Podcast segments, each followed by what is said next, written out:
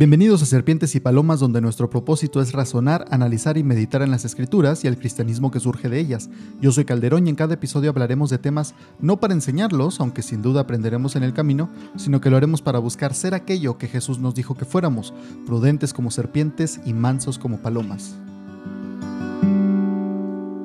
Hola, espero que estés muy bien, espero que estés teniendo un buen día, una buena semana, que, que sigas buscando de Dios, aprendiendo y ojalá esto te sirva también en tu caminar con Dios, si es que ya tienes tiempo o si es que apenas estás buscando, si estás tratando de entender qué dice la Biblia sobre Dios, qué creen los cristianos, no sé, sin importar en qué punto de tu vida estés, espero que, que esto te sirva y que estés teniendo un buen día y si no, que esto te ayude a, a tener un mejor día también, que te haga pensar, meditar, porque sin duda yo te platico de cosas que a mí me hacen pensar que que traigo en la cabeza por varios días, que he meditado, platicado con gente y ya después de haberlo masticado mucho en la cabeza, de haberlo pensado, después, de haberle, después de haberle dado varias vueltas, de, tener ciertos pensamientos claros, es cuando me decido a, grabar un capítulo. Entonces, hoy quería compartirte de algo que de igual manera he traído en la mente. Esto es algo que he hablado ya bastante con mucha gente, que, lo he hablado desde diferentes puntos de vista. Es algo que, yo escuché, o sea, el fenómeno del que te voy a hablar lo escuché desde el principio, desde que Dios me salvó hace ya casi 10 años. Y lo he platicado, o sea, como tal, eso que pasa, lo he platicado con muchísima gente. Muchísima gente también me ha, platicado de sus experiencias. Y creo que esto es uno de esos errores en el cristianismo que muchas veces se da mm, con, no con mala intención, sino que nace de un buen propósito, de un buen deseo hacia los demás hermanos, hacia con otros cristianos, y como en todo se llega a desvirtuar, hay gente que llega a aprovecharlo, hay gente que no llega a verle nada de malo, quizá porque no lo analiza, quizá porque de buenas a primeras no le suena algo malo y eso hay que tenerlo mucho en cuenta como creyentes, siempre tenemos que estar analizando las cosas, la Biblia nos dice que analicemos todo, porque hay muchas cosas que parecen buenas y no tienen, parecen no tener nada de malo, sin embargo, nos llevan a malos caminos.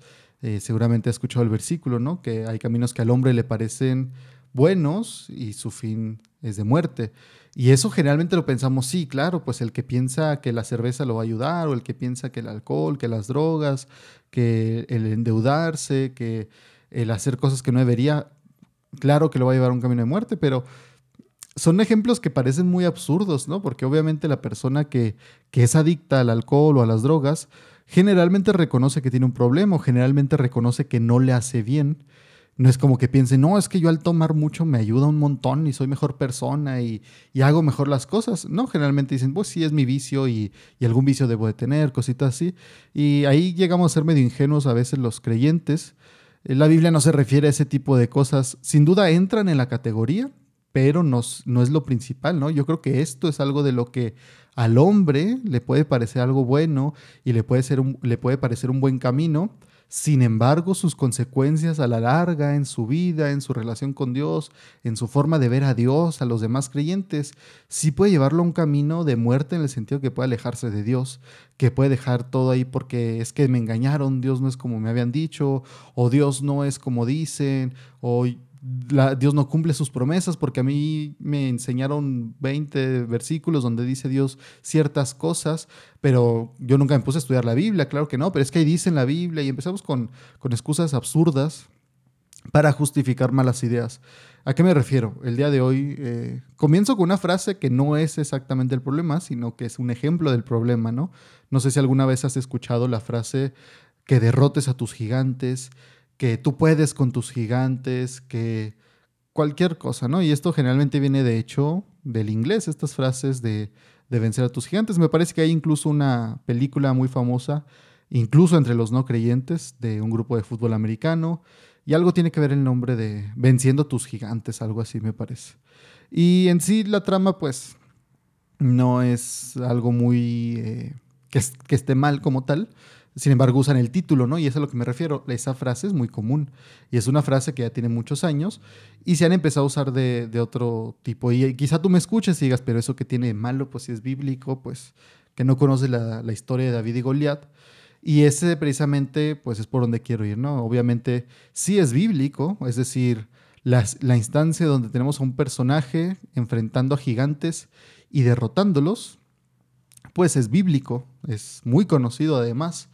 Eh, pero esta idea de que nosotros somos el personaje principal, pues se ha tomado mucho y lo que ha pasado es que mm, en situaciones así, de victoria, de, derrotar a los gigantes, derrotar a los malos básicamente, de ser líder, de tener éxito, generalmente nos gusta ponernos en esas situaciones y gente empezó a ponernos en esas situaciones.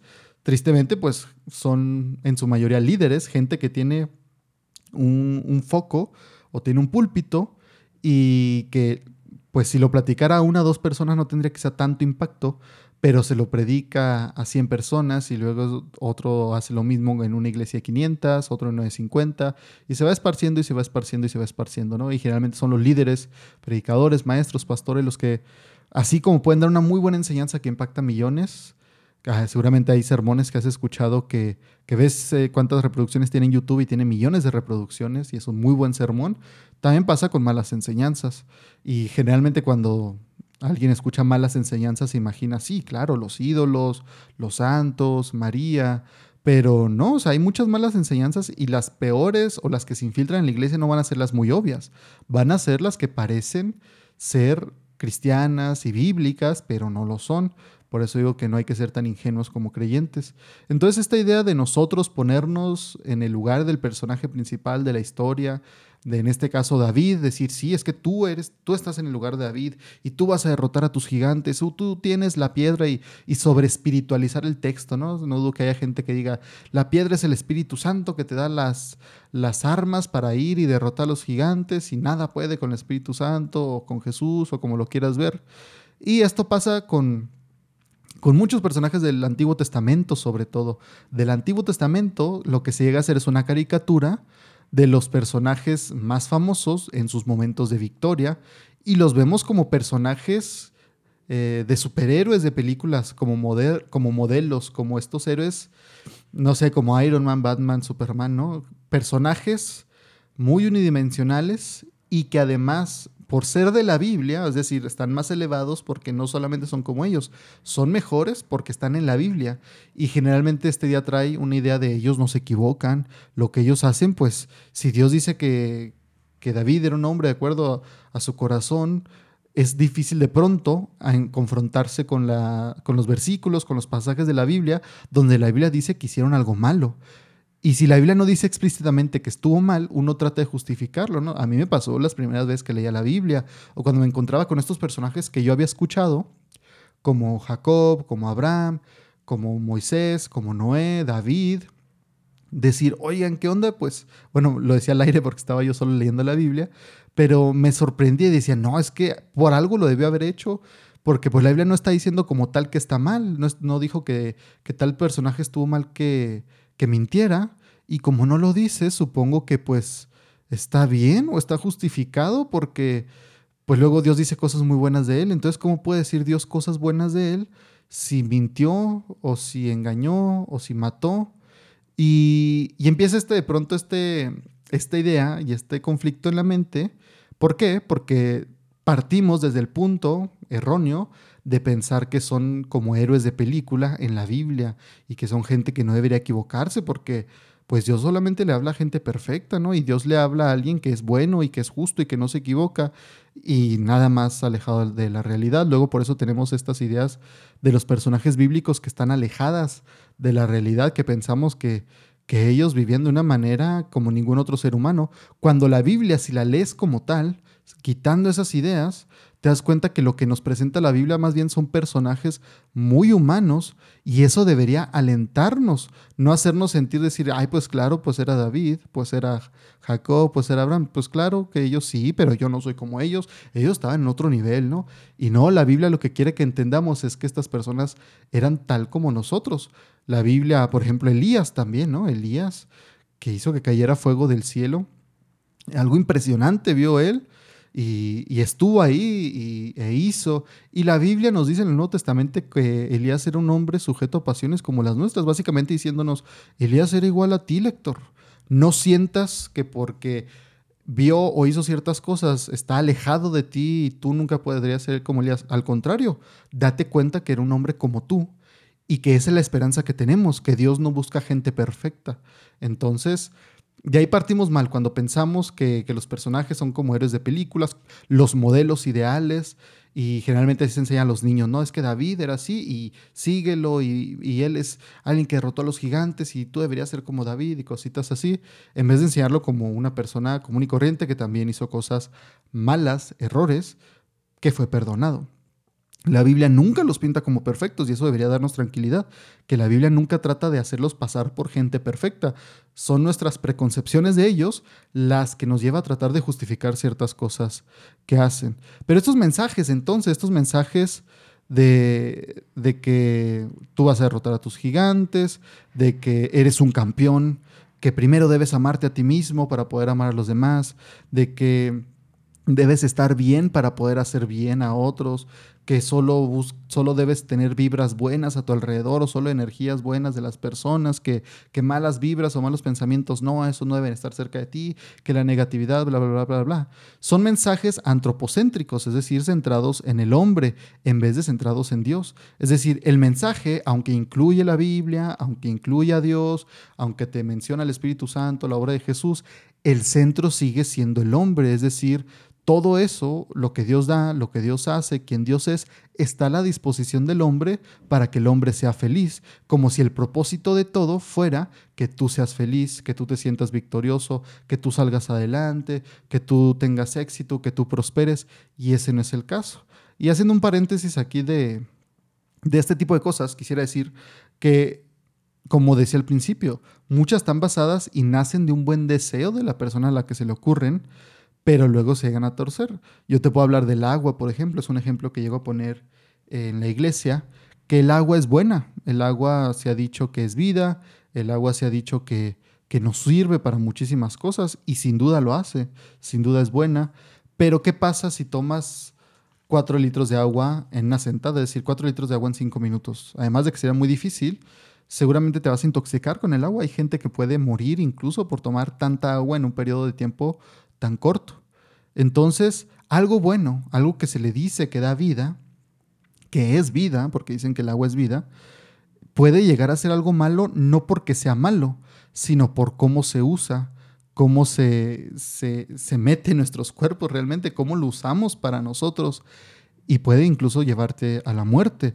De igual manera, estas ideas que, que buscan que tú te sientas mejor, que no te sientas en depresión, que no te veas como menos, que no te que tampoco te hagas ver y decir, no, sí, pues yo no valgo nada, yo no soy nada, yo no tengo ningún valor y claro, no es tampoco el propósito. Y eso es lo que tratan de hacer, sacarte de ahí, pero se llegan a usar de pronto mal o llegan a un punto en que alguien más lo agarra, lo transgiversa y lo convierte en algo malo que parece bueno. Por ejemplo, esta idea de, primero debes amarte a ti mismo para amar a las demás personas, ¿no? Es una idea que no sé tú, pero a mí me parece errónea cuando la piensas y cuando la analizas y desde un punto de vista cristiano. ¿Por qué? Porque sin duda, eh, pues para, para, dar amor deberíamos saber cómo es el amor y, poder amar y entender qué es el amor, todo esto. Pero eh, imagínate que tú dices que alguien te pide dinero que un amigo te dice, oye, ¿me podrías prestar? O en la iglesia te dicen, oye, necesitamos que des 200 pesos para un evento que se va a hacer. Eh, tú vas a estar involucrado, obviamente, y va a ser una cena y, ese dinero se va a usar de esta O sea, te dicen cómo se va a usar bien y todo, pero te dicen, necesitamos que, des 200 pesos. Es, es parte de.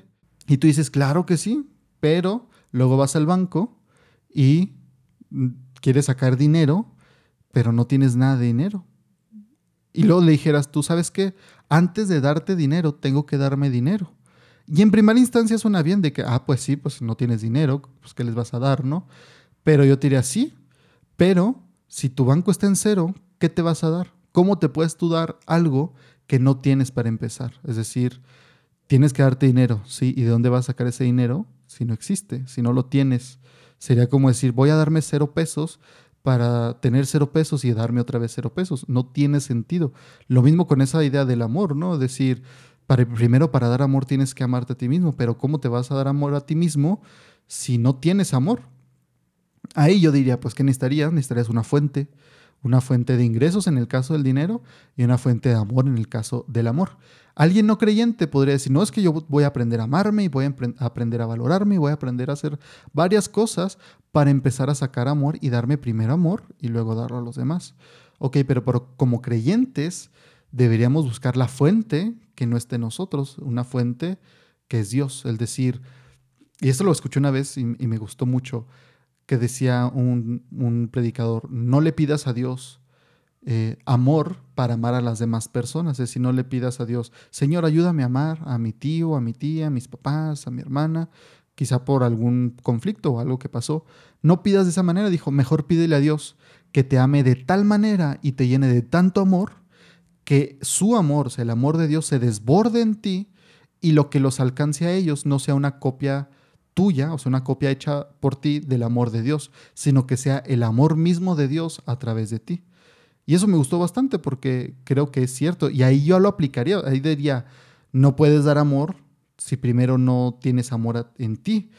Esa es como yo diría la frase. ¿Por qué? Porque yo necesito, y yo entendiéndolo de una forma cristiana, necesito primero entender y experimentar el amor de Dios para yo poder amar a los demás. Eh, porque la Biblia realmente nunca habla de amor propio, nunca dice la Biblia, ámate a ti mismo, nunca dice debes amarte, debes, cositas así. Pero incluso si lo entendiéramos de una manera moderna, eh, yo me puedo amar, pero cuando me conozco. ¿Y cómo me conozco? Y esto para esto podrías escuchar el episodio anterior de que dice quién te crees que eres, donde vemos de dónde viene nuestro valor, ¿no? Quién, cuando entiendo quién dice Dios que soy, puedo entonces comprender mejor mi identidad. Y en este caso puedo amar lo que Dios ha puesto en mí y puedo aceptarme como me ve Dios, que es con amor, y entonces al experimentar el amor de Dios en mi vida, puedo alcanzar con ese mismo amor a las demás personas que debería ser nuestro anhelo, amarlas como Dios nos ama, no tratar de imitar el amor de Dios a nosotros con ellos. Entonces, como digo, sí tienen o se podrían entender de alguna manera desde un punto de vista cristiano. Pero simplemente con decirlas, no, yo creo que sí necesita un poco más de explicación. Y además, la mayoría de las veces no se usan de esa manera, se usan de una manera donde se pone al hombre como centro. Es decir, se busca a Dios como algo que se añade a nuestra vida para hacerla mejor.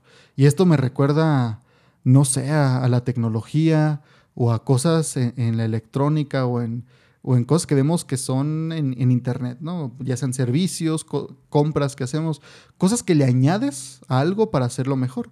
En los celulares, que pues todos tenemos celulares, es muy sencillo, ¿no? Te dicen, oye, pues aquí está el iPhone y si quieres hacerlo mejor, te recomiendo que le añadas esto. O cómprate el de mayor espacio. O cómprate el Pro porque trae mejor procesador y mejor cámara. Y entonces tienes un producto base a lo que te buscan añadir algo para hacerlo mejor. Y esto se ve en toda la mercadotecnia, en este mundo donde vivimos, donde el, producto es lo principal y el producto es lo que buscan que estés gastando, comprando. No necesitas hacer algo ya ni siquiera tangible, puede ser intangible, un programa de computadora, un servicio como Netflix, Cosas así donde te dicen, añádele esto y se va a mejorar. Incluso si vas al cine, ¿no? Te dicen, oye, por 15 pesos más, te puede hacer el como más grande y trae más palomitas y hasta la puedes pedir de varios sabores. Y uno inconscientemente en este mundo donde siempre es añádele un poco más para mejorarlo y solo te cuesta 50 pesos más para mejorarlo y mejora mucho. Imagínate, desde chicos, al menos mi generación, desde chicos hemos escuchado esto y las generaciones más jóvenes todavía lo han escuchado y visto todavía más. Entonces, crecer en esto inconscientemente te, te hace algo, te, te, crea una imagen de las cosas en la mente que es muy errónea. Y luego llegas, imagínate verlo en todos los aspectos de la vida, ya sea en la escuela, ya sea eh, con tus amigos, en el entretenimiento, en, en lo que ves en la mayoría de tu vida. Y luego llegas con Dios porque lo llegas a conocer a cierta edad o te pones serio en las cosas de Dios a cierta edad. Y alguien llega o ves una predicación y te lo presentan como algo que añades para hacer tu vida mejor. Es decir, te dicen, oye, yo sé que vives bien, yo sé que tienes amigos, pero si tienes a Dios en tu vida va a ser mejor. Y Dios te va a dar un mejor propósito, y Dios te va a dar un mejor camino, y Dios te va a dar un mejor esposo, un mejor novio, un mejor trabajo, un mejor tiempo de recreación, porque vas a tener amigos aquí en la iglesia, vas a tener un mejor sábado, un mejor domingo, una mejor amistad. Y son cosas que tú dicen, ah, o sea, tengo mi modelo base, mi vida base, pero me dices que si voy con Dios, que si busco a Dios en tu iglesia, entonces se va a añadir algo, o sea, va a ser mejor, lo mismo pero mejor, ¿verdad? Y la gente dice, pues claro, yo quiero eso, yo quiero un mejor matrimonio, una mejor esposa, unos mejores hijos, una mejor salud, una mejor casa, un mejor empleo, un mejor propósito, cosas así. Y entonces ven a Dios como aquel que les sirve, es decir, como un mejor sirviente. Ahora sí tengo a alguien que me dé todo lo que necesito, que yo le digo, oye, quiero esto. Y me enseñan y escucho, y aquí hay que tener cuidado con estos mensajes, de que si yo le pido a Dios un mejor este, me lo va a dar, porque Él me ama y Él quiere lo mejor para mí.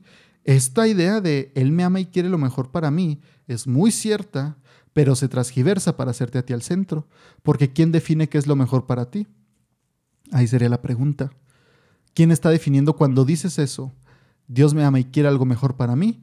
¿Quién define qué es mejor para ti? Porque la mayoría que llega a escuchar este mensaje, e incluso quienes lo dicen, no tienen en mente qué dice Dios que es mejor para ti, tienen en mente qué percibes tú que es mejor para ti.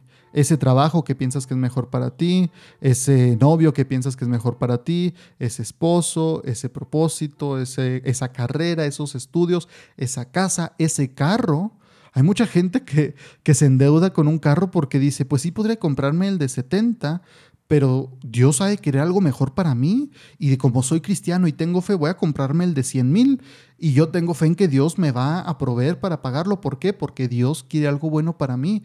¿Y qué estás haciendo? Te estás haciendo a ti el personaje principal de la historia. Te estás haciendo a ti el, el centro de todo. Es decir, inconscientemente, porque todos dirán, claro que no, yo no me veo así, yo no pienso eso, pero ¿quién define qué es lo mejor para ti? Si tú le pides a Dios cierto trabajo y no te lo da, te da otro donde te pagan menos y tú dices, no, es que está mal, a mí me tendrían que haber dado donde pagan más porque Dios quiere lo mejor para mí. Pues sí, ¿cómo sabes Dios sabiéndolo todo? que Dios te está poniendo en esa posición precisamente porque sabe lo que es mejor para ti. Mucha gente diría, no, no, claro que no. Si Dios, si fuera de Dios, me darían donde me pagan más, porque Dios debe querer lo mejor para mí. Pero ahí el que está siendo el que define qué es mejor para ti, eres tú mismo. Y ahí tenemos que tener mucha humildad, y, la Biblia se habla mucho de esto, de reconocer a Dios, de reconocer lo que Dios ha hecho, de aceptar y agradecer lo que Dios ha hecho, que no siempre es lo que queremos.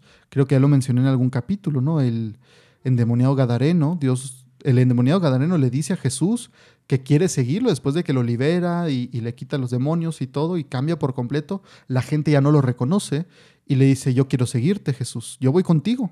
Y Jesús le dice, no, ve y háblale a los tuyos de lo que has visto, lo que ha pasado contigo. Y él se quedó triste. Hoy en día alguien podría decir, pues que Jesús no quería lo mejor para mí. ¿Cómo no va a querer que vaya tras de él? Sin embargo, Jesús sabía lo que iba a hacer él, que iba a predicar en ciudades donde Jesús nunca iba a ir en persona, pero sí se iba a predicar de él gracias a gente como el endemoniado Gadareno, que seguramente no fue el único. Pero entonces hay muchas veces donde lo que yo percibo como mejor para mí y lo que Dios sabe que es mejor para mí no coinciden. Y ahí es donde tengo que quitarme yo a un lado y decirle, Señor, tú sabes mejor qué es mejor para mí tú eres más inteligente que yo. También la Biblia dice, tan altos como son los cielos de la tierra, son mis pensamientos de, vuestros pensamientos, eh, dando a entender Dios. Ustedes piensan al nivel de la tierra, yo pienso a nivel de, del cielo, no diciendo como que mis pensamientos son celestiales y, y como a veces se llega a sobre espiritualizar eh, eso, ¿no? Básicamente está diciendo, entre ustedes y yo hay un gran abismo de sabiduría, de conocimiento, no traten de querer entenderlo todo, lo que yo hago que es también lo que le pasa a Job. Eh, pero entonces, ahí es donde muchas veces nuestro conflicto de agradecer y estar contentos con Dios entra, porque lo que yo digo que es mejor para mí y lo que Dios parece decir que es mejor para mí no coinciden y no queremos aceptarlo. Decimos, no, claro que no. Esta situación en la que estoy, este trabajo donde estoy, esto que me está pasando no puede ser lo mejor para mí, porque Dios solamente quiere cosas buenas. Sin embargo, la Biblia y el Nuevo Testamento en específico habla una y otra y otra vez de que vamos a sufrir cosas feas, de que vamos a sufrir pruebas, de que vamos a sufrir tribulaciones. Nunca se nos dice que por ser creyentes no las vamos a pasar. Se nos dice que las vamos a pasar. Y además nos da la esperanza que dice, pero en todo eso ustedes van a crecer y Dios las va a utilizar para hacerlos a ustedes madurar, crecer, aumentar su fe. Y eso en vez de animarnos decimos la mayoría, ah, no, yo no quiero eso. No nos gusta crecer nuestra fe a través de las tribulaciones. Sin embargo, la Biblia dice que suceden a través de las tribulaciones, esa madurez, ese entendimiento, ese conocer a Dios de una manera más profunda, se da en las tribulaciones y en las pruebas. Pero tristemente muchos de nosotros, cuando las sufrimos, cuando las pasamos, no, no crecemos lo que deberíamos porque nos aferramos a decir, no, esto no puede ser de Dios, esto no puede ser lo que Dios quiere para mí, y pasamos el desierto y no nos encontramos con Dios. O nos encontramos de una manera muy superficial o ya por muy poco tiempo porque el, resto lo pasamos quejándonos, lamentándonos, diciendo que no puede ser de Dios. ¿Por qué? Porque nos queremos ver como el personaje principal. Y el personaje principal sufre, pero le da la victoria al final y siempre gana el personaje principal. Sí, pero nosotros no somos el personaje principal. En este tipo de mensajes, donde se busca añadir a Dios para hacer nuestra vida mejor, el propósito no es glorificar a Dios, sino sentirme yo con ánimos y poder encontrar razones para agradecerle a Dios. Es decir, el orden está mal. No soy primero yo y luego Dios. Es primero Dios y al verlo claramente a Él, me lleva esto a adorarlo por quien es Él. Es decir, mucha gente espera y quiere y su expectativa es, ok, ya me, me, acerqué a la iglesia, estoy conociendo a Dios, voy a pedirle que haga esto, que me sane, que, que sane a mi tío, que, que me dé un nuevo trabajo, que me saque de ahí donde estoy. Y, y cuando lo haga, entonces lo adoro.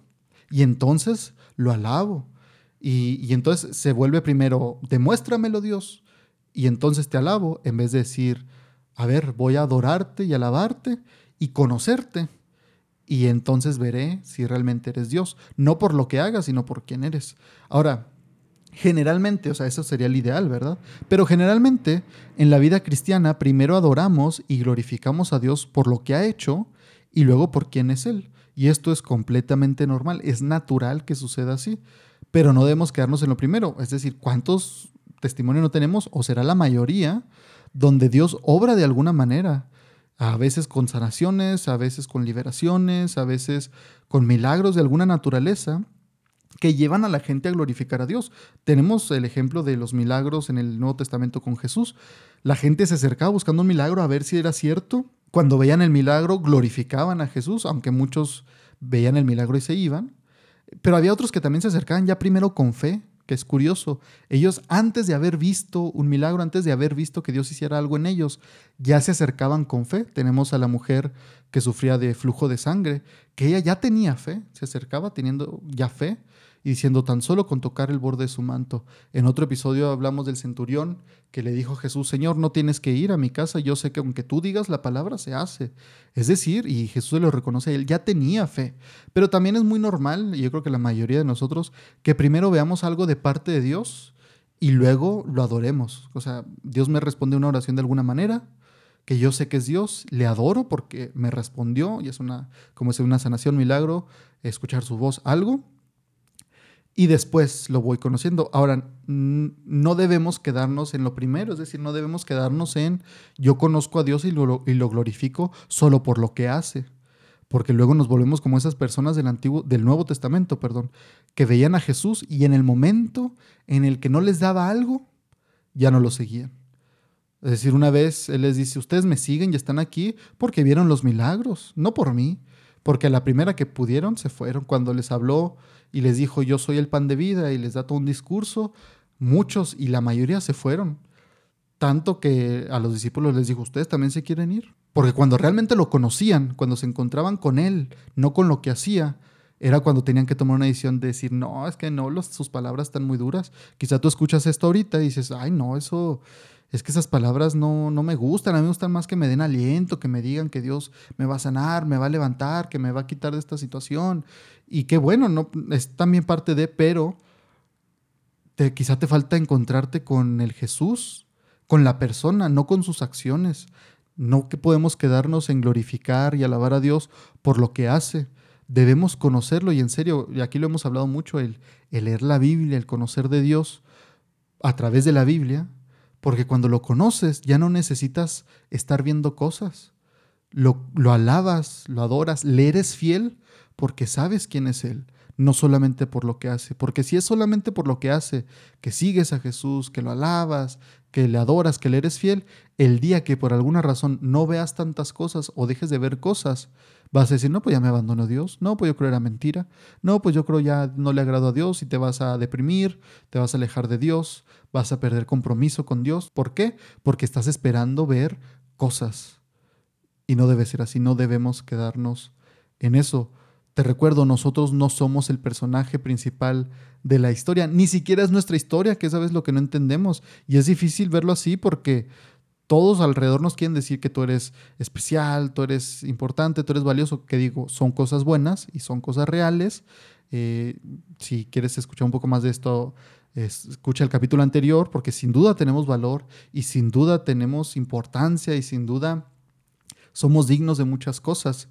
Pero cuando te lo dicen muchos alrededor y muchos que ni son cristianos, y te lo dicen más bien para que tú te sientas más, no para que reconozcas a Dios, pues llega a haber un choque de pronto ahí en tu relación con Dios. Tenemos que recordar que somos personajes secundarios en la historia de Dios.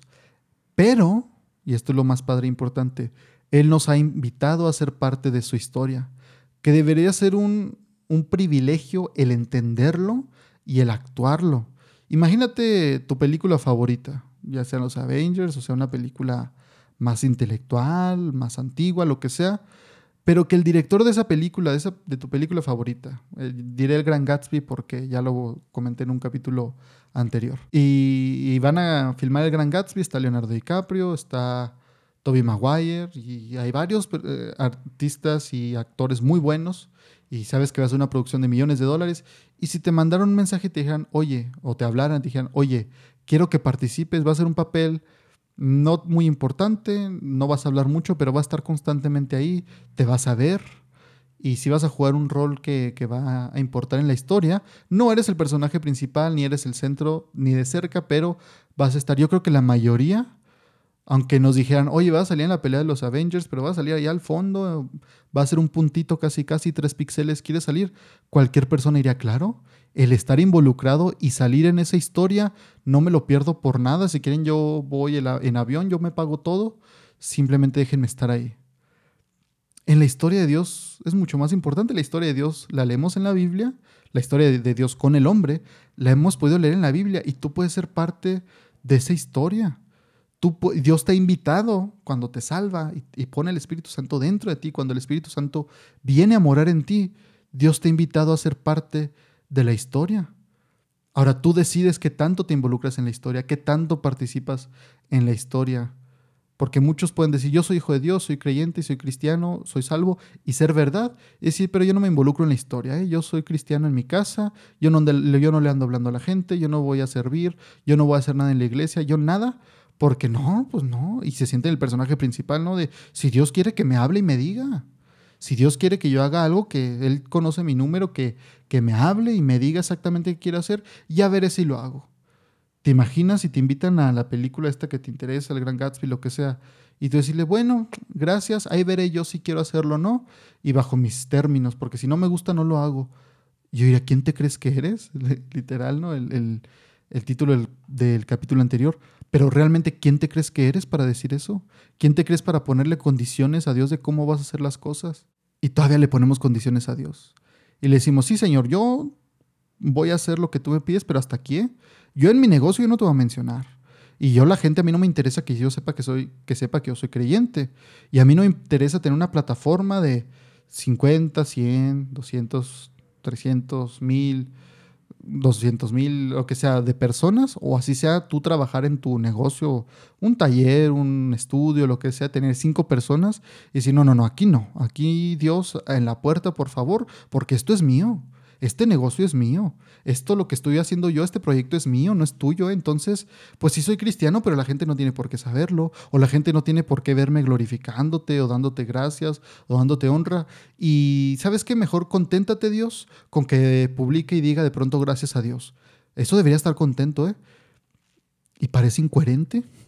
O sea, hay gente que es creyente, que es cristiana, que en la historia de Dios Gracias Dios, ahí te quedas en la puerta, no te involucres. Yo soy tuyo los domingos, los sábados, los días de los grupos de jóvenes, los días de estudio, pero fuera de eso no soy tuyo. Y, y obtiene, ya en otro capítulo hablamos del reconocimiento también, que mucha gente el reconocimiento es lo que los, les da su identidad. Y lo reconoce cualquier otra cosa, lo reconoce otra persona, lo reconoce una institución, su propia escuela, quizás si estás estudiando, tu propio trabajo, si eres empleado, te reconoce algo, algún medio, yo qué sé, te reconoce y ahí sí lo publicas en todas partes. O sea, que todos sepan que me reconoció este lugar que nadie conoce y estas personas que nadie conoce, pero me reconocieron, ¿eh? Pero con Dios, no, no, no, Señor. Yo soy cristiano, pero este es mi negocio y este es mi proyecto y estos son mis alumnos y este es mi trabajo. Es decir, le ponemos un límite a Dios bien raro. Y, y, yo creo que ahí demostramos realmente muchas veces si creemos o no y somos coherentes o no con lo que creemos. Es decir, decimos, Dios es lo más importante en mi vida, Dios es el que me da la capacidad de hacer todo, gracias a Dios pude estudiar, gracias a Dios pude trabajar, gracias a Dios estoy donde estoy, pero yo le pongo límite a Dios. ¿Qué más grande prueba queremos que nos creemos el personaje principal y queremos hacer a Dios un personaje secundario? Yo te pregunto a ti cómo vives. ¿Te crees el personaje principal? ¿Te tratas, te ves como el personaje principal? ¿Tratas a Dios como el personaje secundario, como ese al que le agradeces de vez en cuando, como aquel, aquel a quien le pones límites? Decir hasta aquí porque esto es mío, como si tú hubieras hecho las cosas solo. ¿Cómo ves a Dios? ¿Cómo te ves a ti? El día que entendamos que esta es la historia de Dios y hemos sido invitados y deberíamos estar orgullosos y contentos de haber sido siquiera invitados a ser parte de su historia y entendamos nuestra posición y la posición de Dios, lo cual podemos hacer leyendo la Biblia y entendiendo a través del Espíritu Santo y lo que nos enseñe quiénes somos ante Dios. Quizá ese día podamos quitarnos de vergüenza y quitarle los límites a Dios y decirle, Señor, Haz de mi vida lo que tú quieras, Señor. Esta es mi vida, te la entrego. Haz de mí lo que tú quieras. Llévame, úsame para como tú quieras usarme y a donde tú quieras llevarme, Señor. Porque nos gusta leer esas historias, nos gusta leer las historias de los misioneros, de los predicadores, de aquellos que murieron, de los mártires. Pero en nuestra vida le decimos, sí, que padre, pero conmigo no, Señor.